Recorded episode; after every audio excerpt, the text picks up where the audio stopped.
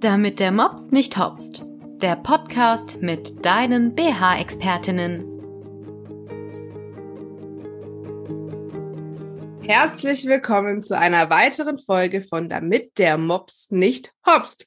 Heute mit der Susanne und mit mir, der Lara. Und wir haben ein spannendes Thema für alle, die heiraten oder die noch heiraten wollen, aber mit Sicherheit auch für die Gäste. Sehr interessant. Ja, ich ähm, erzähle euch einfach mal was von meiner Geschichte, wie ich damals mein Brautkleid gefunden habe und ähm, mir wenig Gedanken über den passenden BH, äh, BH, BH, darunter gemacht habe. Ja, also ähm, ich war in unzähligen Geschäften. Ich sag's euch wirklich in unzähligen Geschäften, Geschäften. Sorry, heute habe ich echt Sprachgammel. Ähm, bis äh, ich das passende Kleid gefunden hatte. Und ja, wo es dann soweit war, war ich so ein bisschen froh. Ach, guck mal, da hat's ja eingearbeitete Cups, da brauche ich ja gar keinen BH. Ja, Pustekuchen. Hätte ich ohne BH geheiratet, hätte bei jedem Bücken, glaube ich, jeder Gast meine komplette Brust gesehen. Und ich glaube, das möchte so äh, keine Braut haben. Und äh, ich habe mich dann doch um einen äh, BH bemüht aber viele Frauen fragen ja immer, ähm, ja, Brautcorsage, habt ihr sowas auch? Susanne, was sagen wir dann am ehesten? Ja, dann sagen wir, schau dir bitte mal die trägerlosen BHs an und nicht unbedingt eine Brautcorsage, denn die wirst du im Normalfall erstmal nicht nochmal tragen oder nicht so häufig. Und mit diesem trägerlosen BH hast du unzählige Möglichkeiten, die du einfach ja für dich vollkommen ausschöpfen kannst. Ähm, und deswegen gucken wir für dich, was natürlich der größte Nutzen ist. Und ein trägerloser BH ist da tatsächlich sehr, sehr sinnvoll. Und obendrein meistens noch viel günstiger. Das spielt natürlich auch noch eine Rolle. Definitiv. Viel günstiger als so eine Brautcorsage und einen trägerlosen BH zieht man eher wieder an. Ja, ähm, zu meiner Geschichte, natürlich habe ich mich dann gefragt, weil Brautcorsage geht ja auch tiefer, was ziehe ich denn da dann drunter? Ähm, viele Frauen kommen da auf mich zu und sagen, du Lara, hast du da irgendwas Shapewear, was halt den Bauch ein bisschen versteckt? Und die Frage habe ich mir eben damals auch gestellt. Ich habe mich gefragt, so, hm, was könnte ich denn drunter ziehen? Und habe ähm, ja, rauf und runter Shapewear bestellt. Und ich glaube, fünf Tage vor der Hochzeit ist mir dann aufgefallen, ja gut, liebe Lara, was ist, wenn du auf Toilette musst? Wie kriegst du dieses Teil aus? Das hat ja gar nichts zum unten öffnen. ja gut, da ging dann ähm, kurz vor der Hochzeit nochmal die Düse und ich habe mir nochmal was anderes gesucht. Am Ende ist ein ähm, Gürtel geworden. War okay. Aber inzwischen gibt es eine bessere Lösung, zumindest bis Größe 46. Danach würde ich auch weiterhin auf die Gürtel tendieren. Aber ähm, ja, wir haben da ein Höschen, was wirklich schön hoch geht, ähm, ein klasse Stoff hat, schön fest ist und was man unten öffnen kann. Und das hätte ich mir so, so, so gern damals gewünscht weil ähm, ja, der Gürtel hat sich schon immer mal wieder so ein bisschen hochgerollt beim Hinsitzen.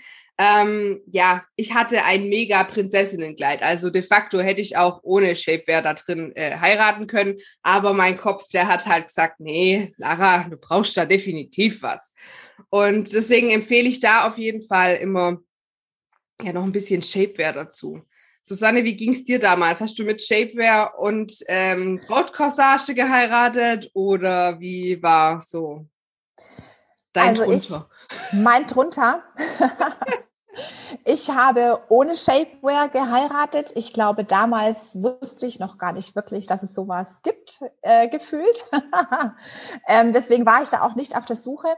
Und ich hatte ein zweiteiliges Brautkleid an mit einer schönen Corsage und einem Rock.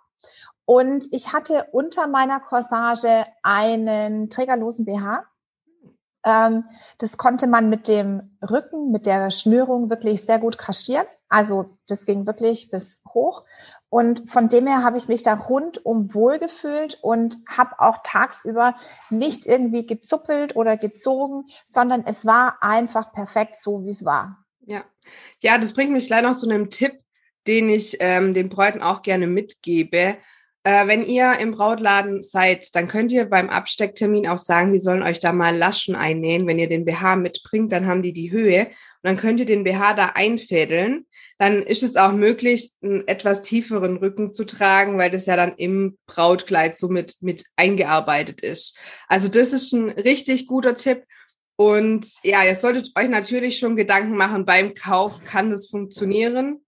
Ähm, wenn ihr seht, okay, ich habe entsprechend große Brust, muss auf jeden Fall einen BH drunter ziehen und habe dann vorne einen Ausschnitt bis zum Bauchnabel, dann ähm, solltet ihr vielleicht doch, auch wenn es euer Traumkleid ist, entweder fragen, ob man da irgendwie noch einen Stoff mit reinnähen kann, damit man nicht ganz so viel sieht, damit man eben einen BH drunter ziehen kann, weil ich will jetzt kein Spielverderber sein, aber so Klebe-BHs funktionieren meistens nur bei kleinen Größen. Wenn ihr wirklich eine große, schwere Brust habt, dann kann das nicht funktionieren. Und ihr könnt natürlich ohne gehen, wenn ihr euch da wohlfühlt. Da redet auch keiner rein.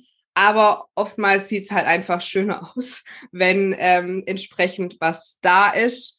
Und gerade bei großer Oberweite auch, ähm, wäre ja es wird ja nichts Schlimmeres geben, wie wenn ihr den ganzen Tag in diesem Kleid, man schwitzt ja auch mal, auch wenn man das so an einem vorbeiziehen sieht den ganzen Tag, das geht alles so schnell.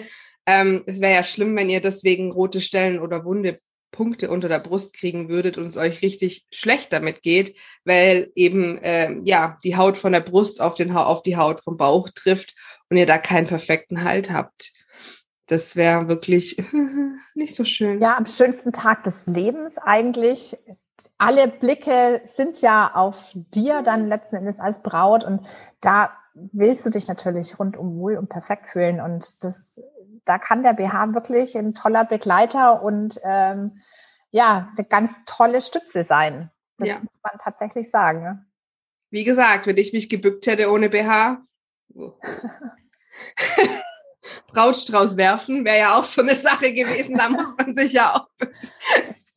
Vielleicht hätte es die Männer gefreut, man weiß es ja nicht. Hm. Den einen oder anderen vielleicht schon. Und den einen oder anderen hätte es ordentlich verstört, wie zum Beispiel vielleicht mein Papa oder so. Richtig. Wobei wir wieder beim Thema von unserem Podcast wären, damit der Mops nicht hopst. Genau, er soll ja da bleiben, wo ist. Im Brautkleid. Genau.